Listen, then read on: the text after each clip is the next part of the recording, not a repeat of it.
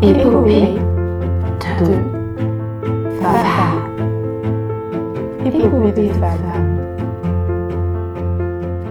Bonjour à toutes et à tous et bienvenue dans Épopée de femmes, le podcast qui donne la parole aux ingénieurs, chercheuses et entrepreneuses qui façonnent le monde d'aujourd'hui et construisent celui de demain. Je m'appelle Anna et aujourd'hui, je reçois Eliette. Eliette a 28 ans et elle est freelance en formation et marketing stratégique et digital. En plus de cela, elle est passionnée de livres. Avec Eliette, nous avons parlé d'apprentissage, mais aussi des métiers de l'édition. De livres, bien sûr, de 4-5e et de bises qui mettent mal à l'aise. Vous pouvez retrouver l'ensemble des références citées au cours de la conversation dans les notes du podcast. Je vous laisse désormais découvrir notre échange et je vous souhaite une très belle écoute. Bonjour Eliette. Euh, je suis très contente d'être avec toi ici à Paris, euh, dans ce bel appartement entouré de livres pour pouvoir discuter euh, de ton parcours et de ta carrière. Est-ce que tu peux te présenter rapidement, s'il te plaît? Merci à toi d'être venue. Donc je m'appelle Eliette et j'ai 28 ans. J'habite entre Bruxelles et Paris, surtout à Bruxelles. Et je travaille en tant que freelance depuis, on va dire, 3-4 ans, mais je suis que freelance depuis 4 mois, quelque chose comme ça. Et en effet, passionnée de livres. Est-ce que tu peux nous dire, un peu avant de parler plus en profondeur de, du parcours qui t'a amené euh, à être freelance aujourd'hui, du parcours scolaire que tu as eu? Euh, alors, j'ai fait un bac ES pour vraiment ne pas prendre de décision euh, trop tôt et ne rien fermer. Et j'étais vraiment passionnée de sociologie et de comprendre un peu les gens. Et ensuite, je me suis dirigée vers une école de commerce. J'aimais beaucoup l'aspect international et je parlais espagnol et, et un petit peu anglais comme tous les, comme tous les collégiens et lycéens. Et donc, école de commerce pour son internationalité.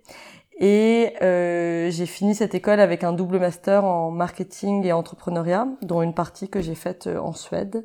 Donc euh, voilà, c'était une très chouette expérience et, et même si maintenant je comprends pas forcément pourquoi j'ai fait une école de commerce, parce que ça me ressemble, ça ressemble moins à la personne que je suis devenue. À l'époque, je trouvais ça intéressant de toucher au marketing, au, à des enjeux commerciaux, à la structure d'une entreprise, à des aspects juridiques aussi. Donc ça, c'était chouette. Et euh, du coup, tu disais que pour toi, euh, tu avais l'impression qu'il y aurait peut-être... Tu te posais des questions sur pourquoi tu avais fait une école de commerce. Aujourd'hui, du coup, il y aurait une formation qui te paraîtrait plus tentante, on va dire, euh, si tu devais refaire le choix aujourd'hui. Ah bah moi j'ai envie de faire du truc. Donc euh, là cette année j'étais en L1 d'art plastique à la Sorbonne que j'ai eu. Donc je suis trop contente. Enfin j'ai j'ai j'ai validé mon mon année quoi. Donc je passe en L2 donc euh, en fait euh, j'arrive pas trop à faire ce genre de choix donc il y a pas une formation qui enfin je regrette rien et il y a pas une formation qui me plaît plus. Les écoles de commerce ça donne ça apprend beaucoup ça renseigne beaucoup le savoir-être et franchement aujourd'hui c'est ce qui m'aide le plus euh, dans ma carrière donc euh, j'aurais pas fait autre chose. Euh, c'est plus que maintenant je, je suis passionnée par, euh, je sais pas, euh, j'aimerais bien me former en sciences du langage, en sciences de l'enseignement, euh, enfin sciences de l'éducation, pardon, on, appelle ça. L'histoire de l'art, c'est génial, enfin j'adore ça. Enfin, tu vois, il y a plein de trucs que j'aimerais apprendre. Donc euh, non, je regrette pas l'école de commerce, mais je crois qu'il faut continuer toute sa vie à apprendre et ne pas se dire ok les études sont finies, c'est la vie pro. Non, pour moi, euh, toute ma vie, euh, j'ai envie d'apprendre des nouvelles choses. Et du coup, une fois que tu as eu fini cette école de commerce, ça a été quoi ton parcours professionnel? Alors j'ai fini mon école de commerce avec un stage chez donc mon stage de fin d'études chez Hachette Livre. Euh, tout de suite c'était dans le département numérique donc en digital. Euh, plutôt orienté site internet, gestion de projet. Et à la fin de ce stage de fin d'études, j'ai pas réussi à trouver un emploi dans l'édition, ce qui était ou dans la culture, ce qui était mon grand regret. Mais euh, j'ai été prise dans un cabinet de conseil. Et là, j'ai, ça a duré deux ans. Ouais, je suis restée deux ans avant de trouver justement un poste à nouveau dans une maison d'édition. Et dans ce cabinet de conseil, j'étais en mission à temps plein quasiment chez Biogarant, l'entreprise pharmaceutique. Enfin voilà, c'était pas forcément euh, mon expérience préférée parce que euh, voilà je faisais pas exactement ce que je voulais mais en fait pour moi chaque expérience professionnelle m'apportait euh, une façon de voir les choses une façon de trouver sa place au travail des nouvelles compétences techniques donc finalement, euh, c'était chouette aussi. Et euh, ensuite, donc deux ans en maison d'édition. Et je les ai quittés pendant le premier confinement après avoir lu Éloge du carburateur de euh, Crawford. Je me souviens, Edward Crawford? Crawford, Matthew Crawford. Et qui a un livre sur le sens du travail. Et là, je me suis dit, mais nous sommes confinés. Je, je travaille plus que deux jours par semaine. Et en fait, je suis pas sûre que ça m'intéresse tant que ça. Et je le fais juste parce que c'est la culture. Et donc là, j'ai décidé d'arrêter. Et euh, j'ai refait deux CDI dans des entreprises très différentes qui étaient plus dans la culture. Et en plus, j'ai changé, j'ai arrêté d'être responsable web marketing pour être vraiment commercial. Et donc, c'est un autre, euh, un autre métier, mais que je trouvais complémentaire au marketing. Donc, euh, voilà, j'ai en fait, à chaque fois que je voulais apprendre un nouveau métier, j'essayais de trouver un CDI qui correspondait à ça. Donc, euh. Où j'en suis aujourd'hui. Et oui, donc, depuis, depuis 4 mois, je suis à mon compte à 100%. Voilà. Et qu'est-ce que tu fais, du coup, exactement? Alors, j'ai deux activités principales, la formation et la, le marketing stratégique et le marketing digital plus largement. Donc la formation, ça va être beaucoup dans le monde du livre, ça m'intéresse quand même vachement encore. Donc je vais former des libraires, des maisons d'édition et des auteurs et autrices.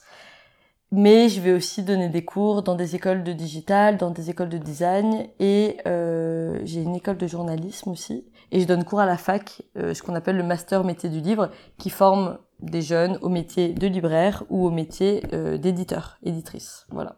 Et donc ça, c'est toute une partie de ma semaine. Et une autre partie de ma semaine, c'est accompagner des entreprises ou des marques ou des très jeunes marques ou même des entrepreneurs en euh, marketing digital. Et là, je fais surtout de la publicité donc ce qu'on appelle le traffic management. Donc je crée des publicités pour créer du trafic sur des sites internet. Voilà. Et donc là, je, ça va être des maisons d'édition, une céramiste, une illustratrice. Enfin voilà, j'essaye d'avoir des des missions assez variées, même si c'est quand même la création qui me passionne le plus. Voilà. Tu disais que tu avais voulu trouver un boulot dans les dans les livres et dans l'édition à ta sortie d'école et que t'avais que t'avais pas pu. Comment ça s'est passé pour toi? Enfin, j'imagine que c'était pas forcément évident de devoir euh, euh, de devoir ouais renoncer entre ouais. guillemets. Euh, ouais, c'était pas cool du tout. Euh, je pleurais tous les dimanches soirs. la, la, la, fameuse déprime du dimanche soir. Franchement, c'était pas évident, mais euh, je m'accrochais. Enfin, je me disais que au bout d'un moment, j'arriverais. Et puis j'ai un peu une personnalité où, enfin, je lâche pas quoi. Euh, je, je lâche pas facilement, donc je continue à postuler beaucoup. Après oui, émotionnellement, c'était assez dur parce que justement, comme je lâche rien, bah, il y a un moment où euh, je me fatigue en fait. Mais bon, je, je continue à fonctionner comme ça. Euh, quatre ans après, quoi, ça, ça, tourne en rond. Mais euh, je, je, je dirais pas non plus que je savais que j'allais y arriver parce que franchement, j'étais pas sûre d'y arriver un jour. Mais euh, j'avais vraiment envie, quoi. Enfin, pour moi, la vie n'avait pas de sens si je bossais pas dans la culture. Donc euh, c'était dur, mais je me disais que j'étais quand même en train d'apprendre des choses et en train de parfaire euh, mon CV. Enfin, ça veut, on dit pas parfaire, en train de, mais de, le, de remplir, de l'étoffer, d'étoffer mon CV, tout à fait. Et donc je me disais, ok, sois patiente, tu sais où, vers, dans quelle direction tu vas. Donc continue à apprendre des choses, continue à, voilà, euh, rencontrer des gens. Et en fait, je, j'essayais de de postuler en permanence, d'être hyper à l'affût, de, de connaître le monde du livre, donc d'aller à des rencontres en librairie. Enfin, je je le voyais pas comme une défaite. Je me disais que un jour ça allait, ça pouvait, ça ne pouvait que marcher parce que quand même je mettais beaucoup de choses en place. Ça faisait partie du chemin quoi, ouais. à faire pour. Euh, Mais voilà, j'ai eu des grosses défaites, hein, des des anciens collègues qui me soutenaient pas forcément justement pour euh, revenir dans l'édition. Donc je me disais mais quand même vous me connaissez, je travaille bien. Puis au bout d'un moment, euh, on reçoit un appel. Enfin, ça c'est vraiment, j'ai reçu un appel. Je m'y attendais pas parce que c'était un mois après euh, ma candidature. Et j'ai reçu un appel d'un directeur commercial qui, qui me proposait un entretien. Et en plus, je me souviens, il m'avait dit, euh, par contre, vous verrez, le salaire, c'est pas exactement, il est pas incroyable, quoi. Mais je m'étais dit, mais je m'en fous là, je veux juste. Pas le problème. c'est le salaire, c'est hyper important, mais quand on veut absolument un poste ou un secteur d'activité, euh, on accepte tout, quoi. Oui, tu étais prête aussi à faire des concessions. Bien sûr. Et puis, et puis, je considère que dans la vie professionnelle, il y a des moments où, bah, on peut faire une concession sur, on peut faire une concession sur le salaire, d'autres moins. Moi, à ce moment-là, euh, je pouvais, euh, enfin, j'habitais à Paris, mais je suis en couple. Enfin, j'étais en couple, donc je me disais que c'était pas grave de gagner moins. Mais par contre, dès l'entretien, je leur ai dit, euh, dans six mois, vous m'aurez vu travailler pendant six mois, et donc je vais renégocier mon salaire. Oui. Et c'est ce que j'ai fait. Oui. Mais ça n'a pas marché. mais j'ai, voilà, je, ouais. T'as essayé en tout cas. En fait, ouais, je me disais, là, ma priorité, c'est de rentrer dans cette boîte, et puis le salaire, on verra après. Ça restera un sujet important, mais on, on verra après. Mm. Et du coup, toi, tu, tu disais euh, que donc tu voulais vraiment travailler dans la culture. Déjà, pourquoi cet attrait particulier pour la culture et pour les livres? Et ensuite, est-ce que c'est un secteur qui est assez bouché pour que tu aies du mal à trouver euh? Alors, bouché, je sais pas si c'est le terme, c'est un secteur euh, un, petit peu entre soi. Donc, euh, tu, tu peux voir beaucoup de maisons, enfin, de personnes qui travaillent en maison d'édition qui, justement, toute leur vie, euh, va vendre de maison en maison, puis les gens se croisent euh, dans, lors de salons, lors de remises de prix, lors de rencontres en librairie. Donc oui, c'est un, c'est un petit milieu, puis il y a des gens qui restent très longtemps. Euh, il y a, y a, pas beaucoup de turnover dans les maisons d'édition, ça dépend sur quel poste, mais tu as des postes où les gens restent 15 ans, 20 ans, donc euh, voilà. Euh, plutôt côté édito, enfin ceux qui retravaillent, c'est ceux qui retravaillent les textes. Et pourquoi la culture? Parce que euh, j'ai eu des, des moments dans ma vie, euh, des, des primes pas très cool, et en fait c'est toujours la culture qui m'a permis d'aller mieux. Donc aller voir des expos, lire le cinéma, le cinéma, le cinéma. Donc euh, ouais, par contre, j'ai jamais eu envie de travailler dans le cinéma, par exemple. Mais euh, la culture, pour moi, c'est ce qui me rend heureux, c'est ce qui m'aide à comprendre notre société, c'est ce qui, c'est ce que je trouve le plus beau, quoi. Mm. Donc euh, la culture, c'était enfin en, plus je faisais du marketing et je me posais beaucoup de questions sur l'éthique du marketing et de la com. Et donc je me disais bah si euh, je vends enfin toute mon énergie elle est là pour vendre de la culture mais c'est bon euh, la vie est belle quoi. Ouais. donc euh, ouais. Mais c'est ça enfin je dis la culture parce que j'étais prête à aller dans des théâtres dans des musées etc mais franchement c'était d'abord le livre qui m'intéressait le plus quoi. Ouais. bah c'est une activité solitaire. J'ai j'aime bien parce que c'est pas euh, c'est pas spectaculaire le livre. C'est on est tout seul on lit on c'est un peu asocial et je trouvais ça cool quoi. Enfin on, peut parler des heures de bouquins donc c'est pas une c'est pas asocial euh, c'est pas tout le livre qui est asocial ouais, mais j'aime bien cette idée euh, voilà les auteurs sont tout seuls les lecteurs sont tout seuls enfin je trouve ça chouette quoi oui il y a y a y a une certaine solitude dans l'objet du livre qui est qui est chouette et qui non, je comprends pour le coup cet attrait. Et, et ça se modernise pas. Enfin, tu vois, même si je fais du digital et j'adore euh, trouver des nouvelles méthodes pour moderniser la façon dont on promeut la lecture, ça oui. Mais je trouve ça ouf que le livre ait si peu changé. Enfin, regarde euh, derrière toi, ouais. ça, c'est le même objet depuis. Euh... Oui. Bon, maintenant il y a de la colle. Euh... Oui, au lieu des. Au lieu du tissage, enfin des reliures, mais j'ai même pas le bon terme. Mais euh, ouais, c'est ça dingue que le livre persiste. Rien que pour ça, c'est assez excitant. Mais moi, je sais que c'est un truc euh, qui enfin qui m'inquiète. Ça, ça m'inquiète pas, mais je me dis, j'adore les livres. Et ce que je te disais tout à l'heure, c'est un truc, euh, je comprends totalement cet attrait. Je trouve que c'est un livre, un objet qui est hyper important dans ma vie et tout. Enfin, des objets du coup, parce qu'il y en a du coup forcément un peu trop, toujours. Mais euh, je me dis, avec tout cet avènement du livre digital et tout, moi j'ai eu un moment où je me suis dit, mais et j'ai beau être écolo et essayer de, de me dire comment on peut être plus sobre, je pense que les livres, ce sera le truc où je pourrais jamais faire une impasse. Et du coup, aujourd'hui, enfin, de ce que tu dis, ça compte, enfin, le livre reste euh, un objet pérenne, quoi. Il n'y a pas de trop de remise en question de ce statut-là. Je sais, en fait, il y a une remise en question sur, enfin, tu parles de l'aspect écologique du livre? Euh, écologique ou de manière générale lié au digital etc parce qu'effectivement en fait on, essaye des nouvelles tendances donc ça va soit avoir avoir euh, avoir enfin c'est soit lié au numérique donc des nouvelles formes de lecture soit lié à l'objet pour qu'il soit plus euh, responsable mais hum, ouais franchement il bouge pas franchement ça bouge pas après c'est juste qu'on a plus d'activités donc on a plus de mal à mettre le livre dans notre quotidien la lecture dans notre quotidien mais l'objet en tant que tel n'a pas trop changé. Tu vois, même euh, à l'intérieur, enfin les pages avant le texte, il n'y a pas trop de publicité, par exemple. Il y, a certaines maisons d'édition qui en font un petit peu, notamment en poche, mais tu vois, ça évolue pas tant que ça, oui, quoi. c'est de la pub pour des livres. En ouais. Plus, et oui, j'aime bien le fait que ce soit un peu démodé et euh, et que c'est à la fois à la mode et à la fois démodé, c'est-à-dire que l'objet en tant que tel a un peu démodé. Et c'est ça aussi que je trouve très chouette, c'est de garder un peu un, un objet comme ça traditionnel dans notre quotidien euh, surconnecté. Après, moi, le livre numérique, pour moi, c'est pas la même expérience, mais ça reste de la lecture. Oui, tout à Et du coup, c'est cette idée de pas avoir d'image et de devoir créer soi-même son moment de lecture, c'est finalement que tu lises un livre numérique, un article de presse même, ou euh, un livre papier, tu retrouves euh, ça. Donc, euh, ouais. Oui, ça oblige ton cerveau à travailler. euh, Ouais. C'est toi qui crée ton... Enfin, on, on peut lire de plein de façons différentes le même bouquin et c'est... Le lecteur est hyper important dans le moment de lecture, quoi. D'ailleurs, euh, tu vois, quand on- tu me demandais avec qui je travaille, enfin, donc les maisons d'édition, les libraires et les éditeurs, mais en fait, je rajoute maintenant les lecteurs et j'aimerais bien trouver des moyens de travailler quasiment avec les lecteurs. Donc, je crée des clubs de lecture, mais je crée des clubs pour me rapprocher des lecteurs parce que, ouais, les lecteurs sont, enfin, c'est une des activités où vraiment, un des arts où vraiment le participant est hyper important, quoi. Ouais. Bon, après, il y a d'autres arts où on essaie de faire ça, mais dans la lecture, euh, sans le lecteur, euh, c'est de l'encre Oui. sur du papier, quoi. C'est vrai. C'est vrai que sans le lecteur, euh, le, le livre n'est rien, finalement. Ouais. Enfin, rien.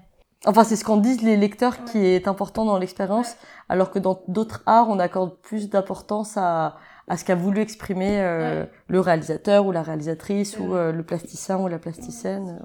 Et du coup, tu disais que donc as plein d'activités quand même, parce que tu disais que tu faisais aussi euh, des clubs de lecture. Ça, c'est quelque chose que tu fais dans le cadre de ton travail ou tu le fais plus bénévolement pour, euh, pour ton plaisir euh, personnel Alors, et- j'essaye que mon travail et, moi- et mon plaisir soient intrinsèquement liés.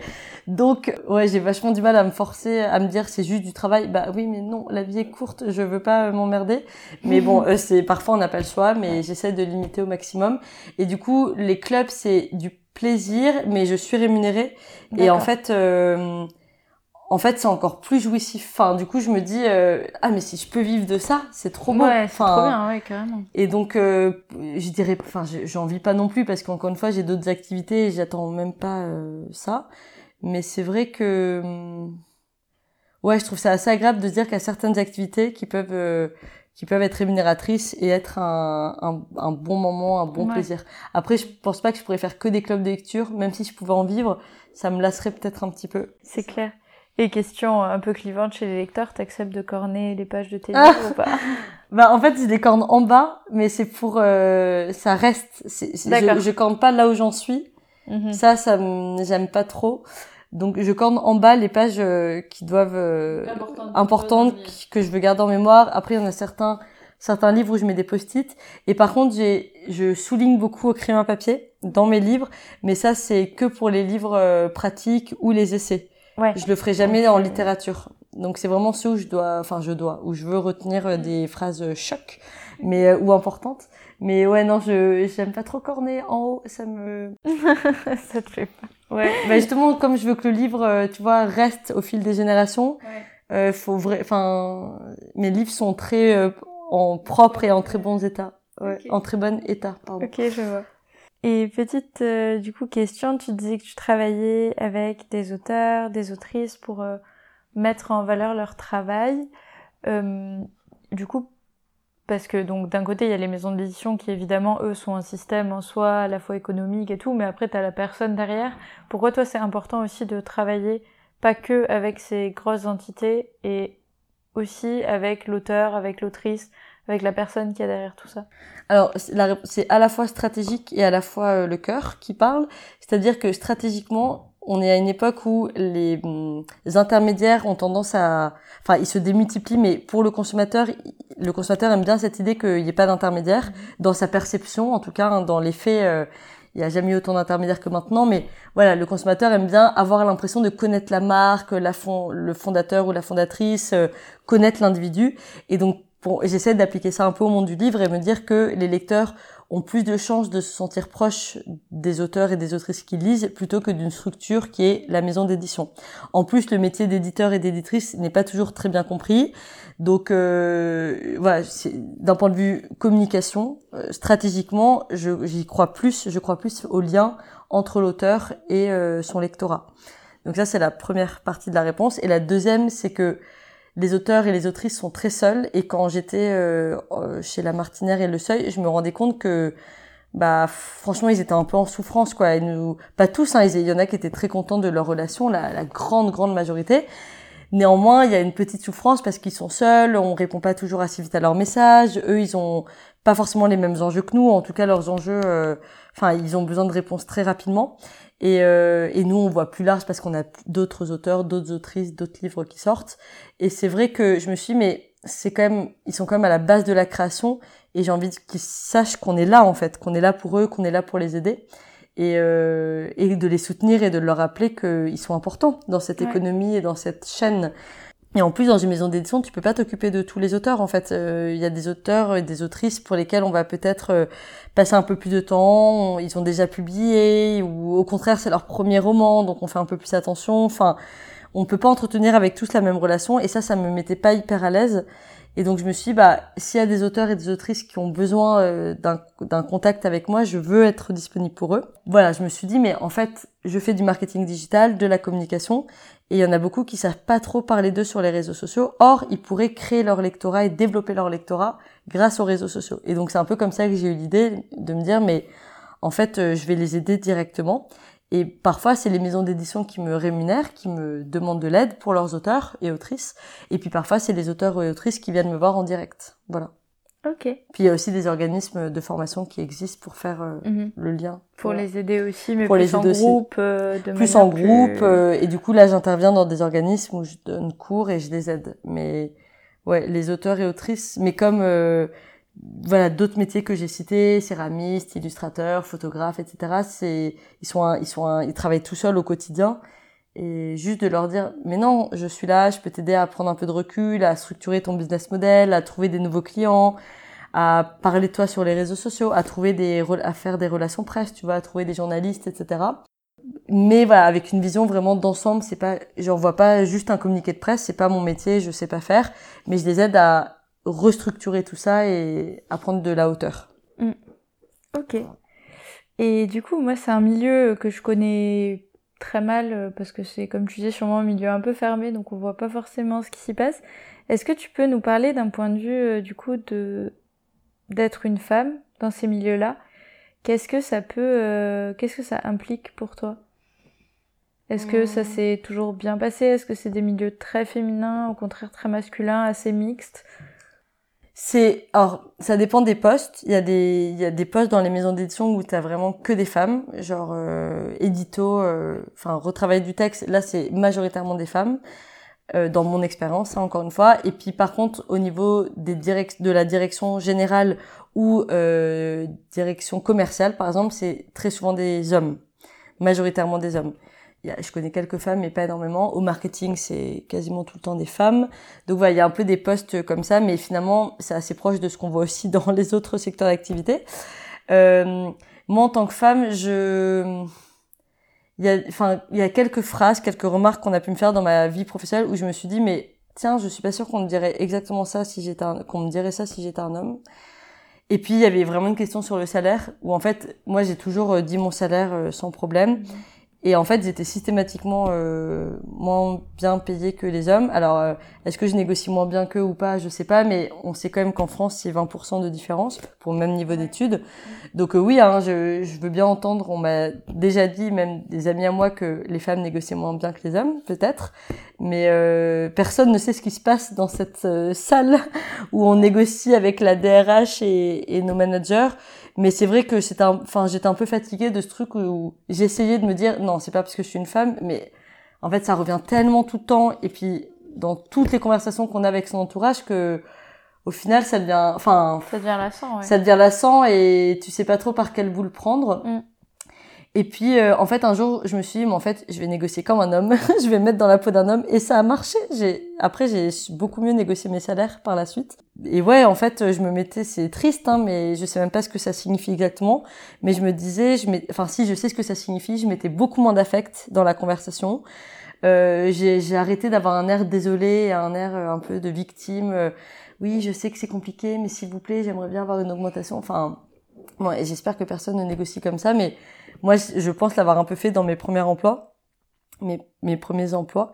Mais euh, voilà, maintenant, j'essaye vraiment de juste euh, parler argent, euh, sans gêne et, et, et ouais, et défendre ce que je vaux et pourquoi, à quel prix je suis prête à aller dans une entreprise et pour quel type de mission.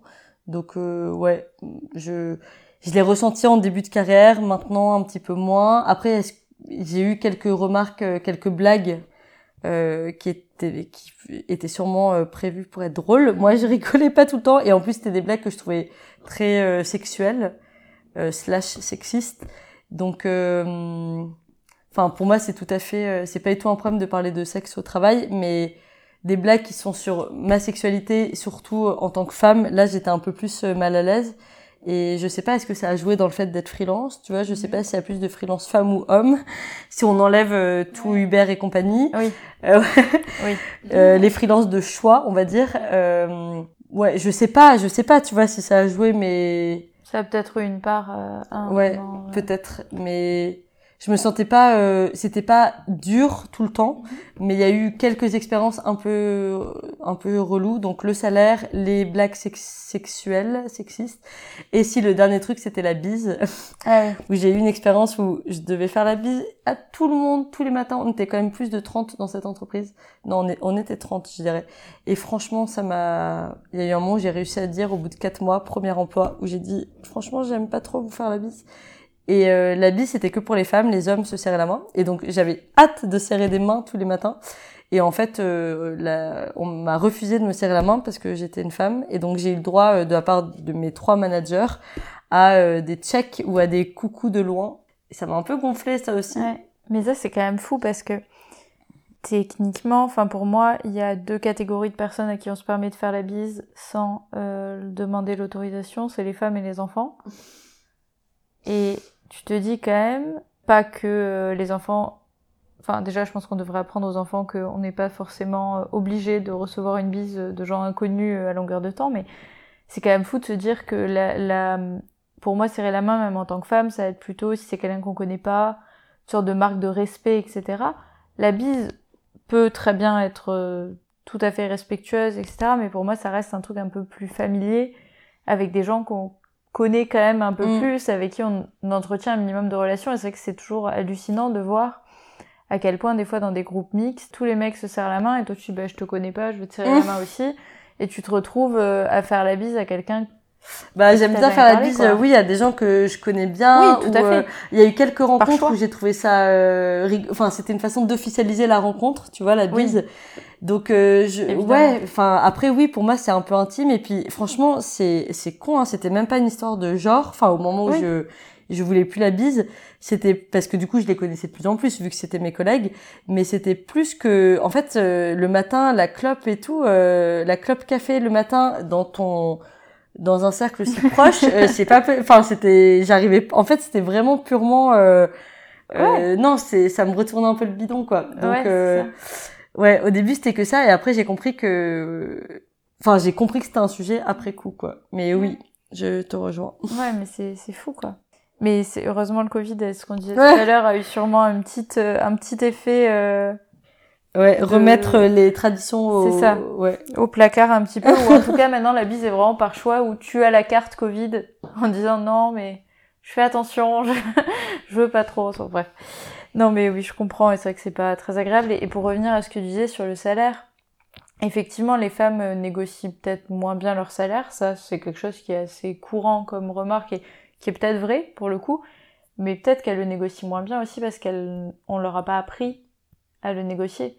Et c'est ça que je trouve fou, c'est que en fait, euh, oui, c'est un reproche qui peut être fait, mais peut-être que faudrait. Et aujourd'hui, il y a des des médias qui le font très bien. C'est vrai que c'est fou de se dire qu'on apprend beaucoup moins aux femmes à parler d'argent et à gérer leur argent, alors qu'aux hommes, on va beaucoup plus euh, inciter là-dessus. Et on en parlait avec Margot Théroux que j'ai reçue euh, dans l'un des premiers épisodes de- du podcast et qui travaille aussi là-dessus et la notion que ça peut avoir dans un couple. En l'occurrence, ses recherches sont portées sur le couple hétérosexuel et c'est super intéressant de se rendre compte que, enfin, super intéressant et un peu flippant, mais que les femmes sont beaucoup plus précarisées très vite dès qu'il y a des séparations, etc., parce qu'elles sont moins bien payées, etc. Donc il y a des vrais sujets, et je pense qu'il faudrait, plutôt que de reprocher aux femmes de pas savoir, euh, Négocier. négocier, peut-être leur apprendre, quoi. Et c'est Après, c'est très intéressant ce euh, que tu dis, je trouve, du coup. mais c'est aussi par, enfin, en fait, c'est parler de son salaire. Enfin, Oui. c'est, En fait, c'est ça aussi qui où on, où on comprendra qu'il y a un, il y a un décalage. Euh, je sais pas, moi j'ai, enfin, je dis vraiment euh, sans problème combien je gagne. Enfin, c'est pas, enfin, c'est ni un complexe ni Mhm. un, a un sujet, quoi. ouais. Enfin, franchement, que les moments où j'ai gagné euh, mes premiers salaires, j'étais à 1006, puis le dernier à 2300. Enfin, tu vois, donc de euh, du plus bas au plus élevé. Enfin, je j'ai toujours été à l'aise pour le dire, mais hum, en fait, je crois que c'est ça qui aidera beaucoup. Tu vois, c'est que les gens, hommes et femmes, déjà euh, entre eux se disent un peu plus les choses. Mm.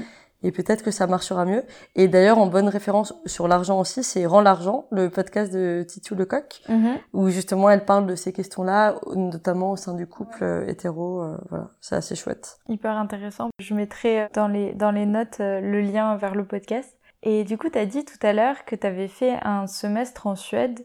De manière générale, j'ai cru comprendre que tu avais vécu plusieurs fois à l'étranger et actuellement, du coup, tu résides, euh, en tout cas, une majorité du temps euh, en Belgique.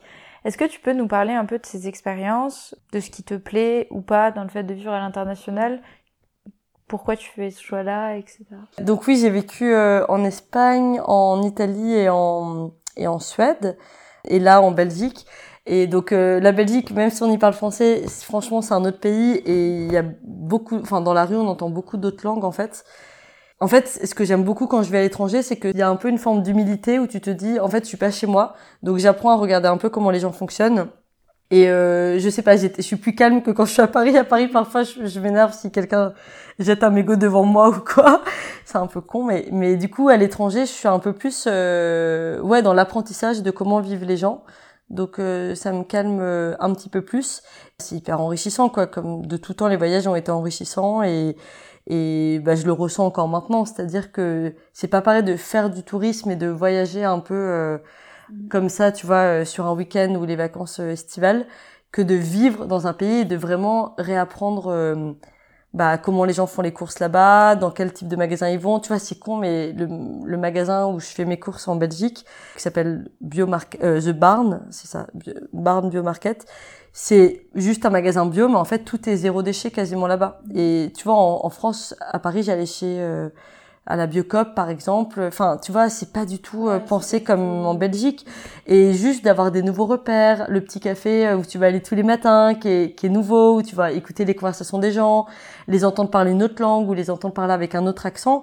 Je sais pas moi c'est ce qui me c'est ce qui me donne envie de vivre et longtemps. Et c'est hyper enrichissant et ça a même des conséquences sur ta façon d'entrevoir tes relations avec les, tes amis avec le travail avec euh, euh, tes revenus, avec ta famille. Enfin, tu vois, c'est c'est positif sur tous les pans de ton quotidien.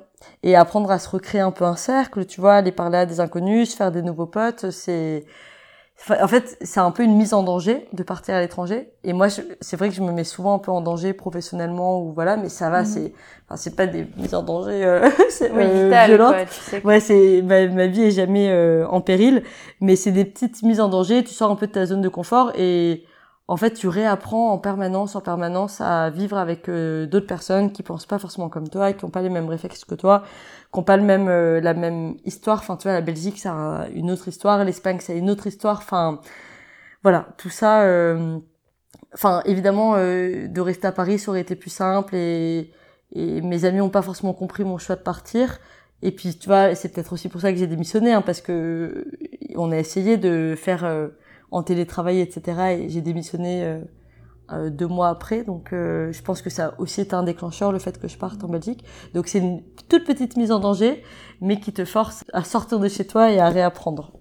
Ouais, je comprends. Enfin, c'est vrai que c'est hyper intéressant, surtout que la Belgique en soi, Bruxelles par exemple, de Paris, ça reste accessible, donc tu peux un peu partager ton temps si t'en as besoin ou, ou quoi. Est-ce que t'as envie de parler un peu de féminisme? Euh, bah, toujours, oui. Comment, euh, du coup, pour toi, c'est quoi le féminisme aujourd'hui? Quelle place ça a dans ta vie? Pour moi, c'est quelque chose qui, encore une fois, m'aide dans les relations humaines. C'est-à-dire que j'ai découvert le féminisme bah, quand j'habitais en Suède. Euh, Enfin, je pense que, enfin, ouais, j'avais dû entendre le terme quand même, mais là, j'ai vraiment euh, lu en fait Beauté fatale de Mona Chollet. Et à l'époque, j'avais, j'étais déjà en couple, mais quand même, je, je m'étais beaucoup posé des questions sur ma relation avec euh, des garçons avant d'être en couple, sur euh, euh, comment se sentir bien dans son corps. euh, et puis j'avais enchaîné les régimes adolescentes, puis j'aimais pas du tout. euh, Enfin, il y a plein de moments dans ma vie où j'aimais pas, j'aimais pas trop qui j'étais. Et du coup, le féminisme, enfin, ma, ma porte d'entrée, c'était vraiment d'abord le corps. Tu vois, comprendre le corps féminin. Pourquoi on l'entretient comme ça Pourquoi on est aussi strict et sévère avec Pourquoi, euh, je sais plus combien de pourcents des femmes n'aiment pas leur corps Enfin, tous les chiffres là-dessus à chaque fois c'est un peu terrifiant quoi. Et donc j'ai commencé comme ça. Et puis après, comme j'étais en Suède et que la nature est très très présente, assez vite je me suis intéressée aussi à l'écoféminisme et, et voilà, la, la relation euh, qu'entretiennent les deux sujets et comment ils sont intrinsèquement liés. Et du coup, euh, et pour moi, oui, le féminisme, enfin, ok, c'est politique, mais c'est pas forcément l'approche que j'en ai au quotidien. Mhm. Ça, me- le féminisme va plutôt m'aider à comprendre qui je suis et le fait que j'ai droit de prendre la place que je veux. Et tu vois, c'est con, mais l'exemple que je donnais sur le fait de négocier son salaire comme un mec, bah, en fait, j'aimerais qu'on ait plus besoin de dire cette phrase dans quelques années. Mais euh, il y a des moments dans ma journée où vraiment je me dis, mais là, j'ai pas envie d'être dans le rôle qu'on attend de moi, en fait. Ouais. Et, euh, et de casser un peu les, les barrières. Plein de fois, on m'a dit que je m'habillais euh, un peu comme un mec. Et puis, il y a d'autres jours où je vais m'habiller euh, un peu comme une fille. Mais en fait, en fait, dans les deux cas, je suis une fille. Donc, euh, Oui. qu'est-ce que ça signifie, tous ces termes-là?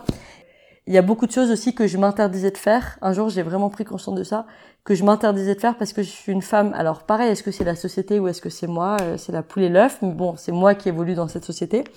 Et franchement, il y a plein de peurs que je m'autorise à avoir et je laisse beaucoup de place à la peur dans ma vie parce que euh, je suis une femme et parfois avec mon copain il est là mais vas-y tu vas changer l'ampoule tu vas aller faire du vélo tu vas aller courir tu vas je sais pas quoi. Et hum, j'essaie de pas me poser trop de questions et de me Mhm. dire non mais quand même euh, là peut-être que je peux plutôt euh, rester chez moi et faire un autre type d'activité Enfin, moi, tu vois, ça me paraît ridicule de dire ça parce qu'il y a plein de filles qui courent, plein de filles qui font du vélo, etc. Oui, Mais, mais il y en a peut-être pour qui c'est moins facile euh, aussi. bah moi, en tout cas, dans mon approche, c'est vrai que je, enfin, il y a plein de trucs que je m'interdisais à faire parce que j'étais une femme ou euh, la séduction, tu vois, le rapport avec euh, les hommes. Ouais, ce truc de euh, non, c'est eux qui nous séduisent. euh, non, mais là, je lui ai déjà envoyé deux messages, donc euh, j'attends. Enfin, pff, en fait, c'était plein de règles au quotidien un peu fatigantes.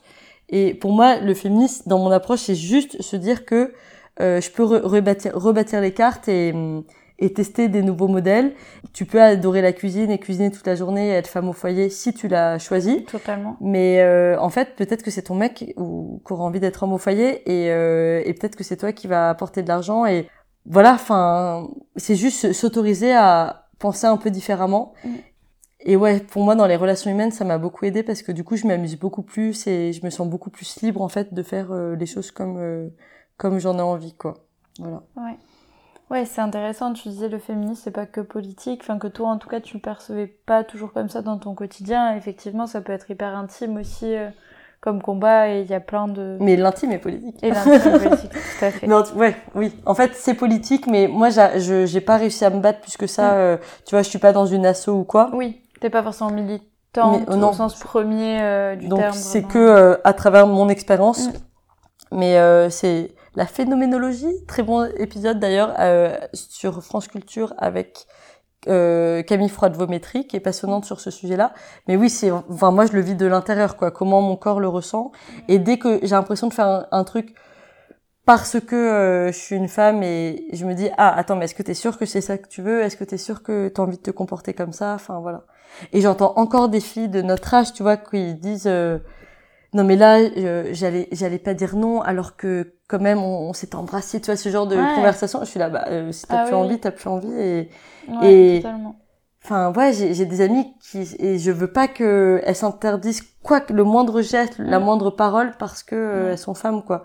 Et on le elles le font encore, on Mm. le fait encore et sûrement que je le fais encore aussi. Ouais, c'est clair. Enfin, il y a toujours, euh, de toute façon, euh, ce poids-là qui existe et qui existera, hélas, sûrement encore quelques Ouais. années, euh, à part s'il y a une grande révolution, mais c'est pas trop le mood euh, actuel. Mais oui, non, c'est clair, et c'est un sujet qui est compliqué. Je suis d'accord avec toi que la notion de consentement et tout. euh, En fait, je- un des enfin, problèmes qui n'en est pas un, parce que dire problème, c'est bizarre. Aujourd'hui, on a Un peu- sujet, un, enjeu sujet, un enjeu, voilà. C'est qu'on a à peu près l'égalité des droits en France officiellement. officiellement, c'est ça, égalité des droits au sens légal de ce qui est écrit dans la loi, plus ou moins. À voir les petits détails, mais on va dire que. Mais en fait, ça veut pas dire qu'on a euh, vraiment les mêmes droits au fond et les mêmes euh, possibilités dans la vie. Et c'est ça aussi qui qu'il faut continuer à, à faire bouger. Ouais. Et est-ce que du coup, toi, aujourd'hui, tu t'épanouis dans ton activité en tant que freelance?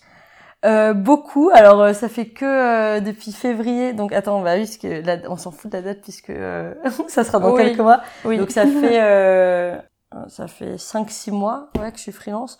Et euh, oui, je m'épanouis beaucoup. Après je gère pas hyper bien le stress Mhm. et euh, parfois je me dis mais attends, euh, j'ai vendu ça mais est-ce que je sais vraiment faire ça? Enfin, tu vois, je j'ai un peu des prises de panique comme ça, mais c'est mais en fait euh, oui, en, en fait euh, si j'ai réussi à le vendre, c'est que euh, je défendais bien mon sujet Mhm, et que je, que je maîtrisais mon sujet.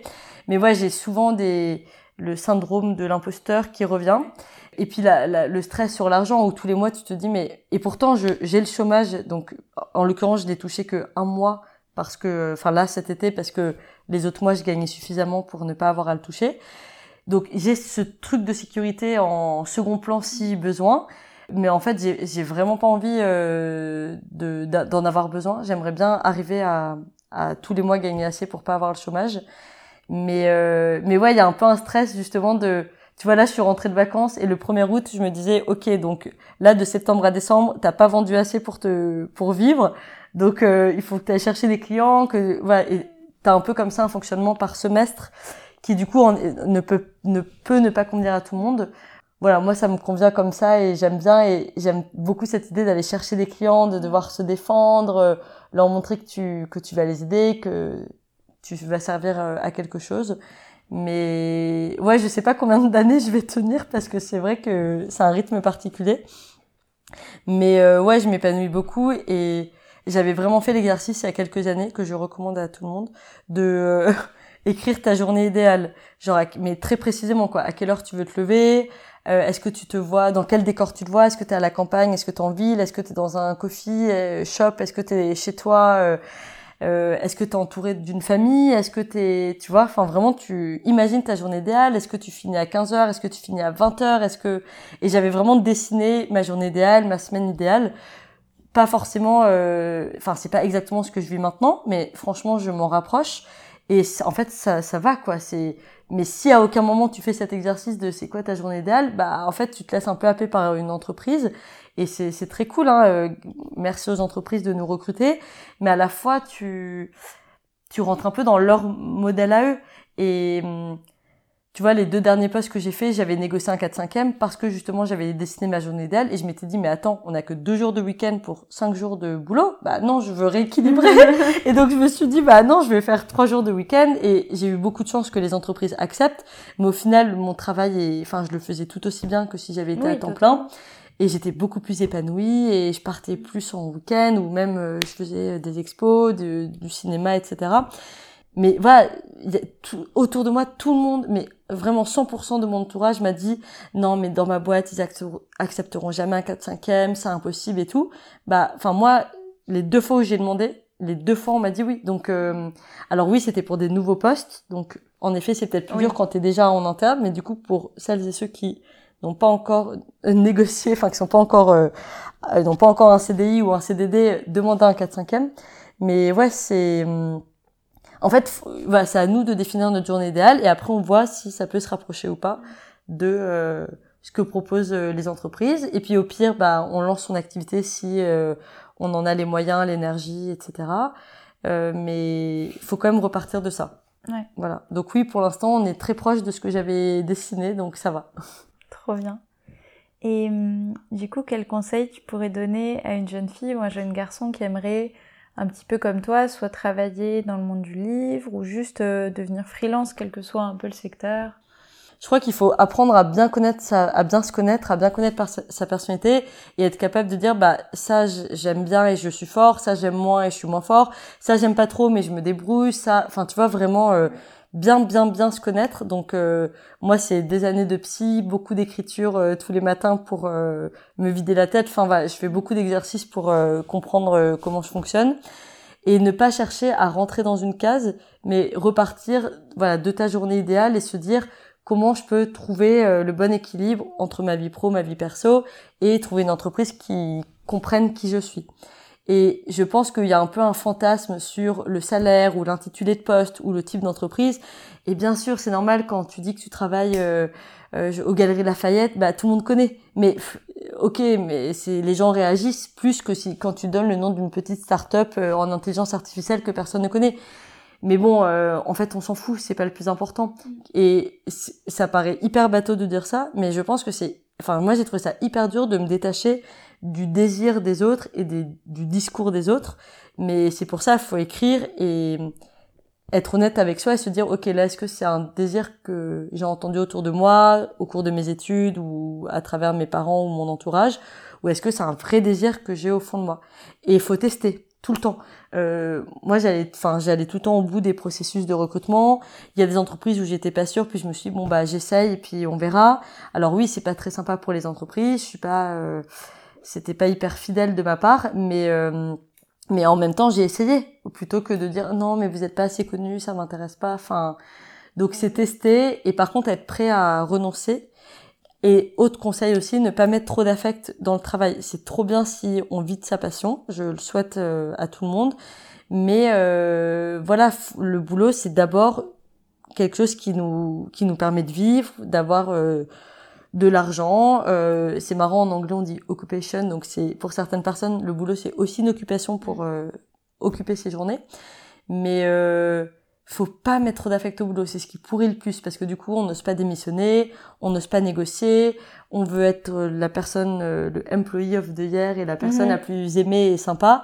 Mais euh, voilà, ne mettons pas trop d'importance sur le travail non plus. Ça reste un moyen de subsistance et et franchement, c'est aussi très cool d'avoir le boulot euh, avec des horaires, tu vois, euh, ne pas être cadre, par exemple, avoir des horaires hyper fixes et au moins à 17h, 17h30, tu coupes et là, tu passes du temps sur tes loisirs, ta famille, etc. Et au final, les gens qui ont ce modèle-là, bah, autour de moi, ils sont un peu plus épanouis que ceux qui mettent, euh, qui font du 8h, 20h, qui sont à fond boulot, qui passent, qui font que des after-work avec euh, leurs, leurs euh, collègues, enfin, voilà. Ouais. Parfois, avoir un boulot qui est pas trop intellectuel et pas trop engageant, bah, c'est aussi, euh, Ça peut être une solution aussi. Ouais, tout à fait. Et du coup, si nos auditeurs et nos auditrices ils veulent te retrouver, est-ce que tu as un endroit où tu aimerais les rediriger? Me retrouver. Si- En vrai? Non. Sur LinkedIn Ah oui, Est-ce que tu as envie sûr. de donner ton site internet? T'es pas obligé. Hein, si, j'ai un site internet, j'ai LinkedIn. Franchement, je suis facile à trouver et je réponds à tout le monde. euh. Donc, euh, Eliette Lévy Flèche, euh, j'ai deux sites internet d'ailleurs. Euh, LinkedIn, j'ai un Instagram qui s'appelle le Photo for Lee où je mets des, je parle de lecture. Enfin, je mets euh, en avant des livres, mais euh, je, suis un peu épidermique euh, ces derniers mois aux réseaux sociaux parce que comme je donne beaucoup de cours dessus, j'ai vraiment, enfin quand je suis Oui. dans mon temps libre, j'ai, j'ai, alors évidemment je me tiens informée sur les actualités, les nouvelles fonctionnalités, mais j'essaie de pas y passer trop de temps. Euh, mais voilà, j'ai quand même un, un compte Instagram et où on peut m'écrire sans problème. Ben, voilà. Je mettrai tout ça pareil dans les notes. Merci beaucoup, Eliette. Merci à toi. Merci d'avoir écouté cette conversation jusqu'au bout. Si elle t'a plu et intéressé, abonne-toi pour ne louper aucun des prochains épisodes. Tu peux aussi laisser 5 étoiles et un commentaire si la plateforme d'écoute que tu utilises le permet. Cela m'aide beaucoup. N'hésite pas à me retrouver sur Instagram, at épopée-2-femme, ou sur LinkedIn, sous mon vrai nom, Anna Ramos, pour ne louper aucun des prochains épisodes. Tu pourras aussi laisser un commentaire si un épisode t'a particulièrement marqué. Il ne me reste qu'à vous dire à bientôt dans Épopée de femmes.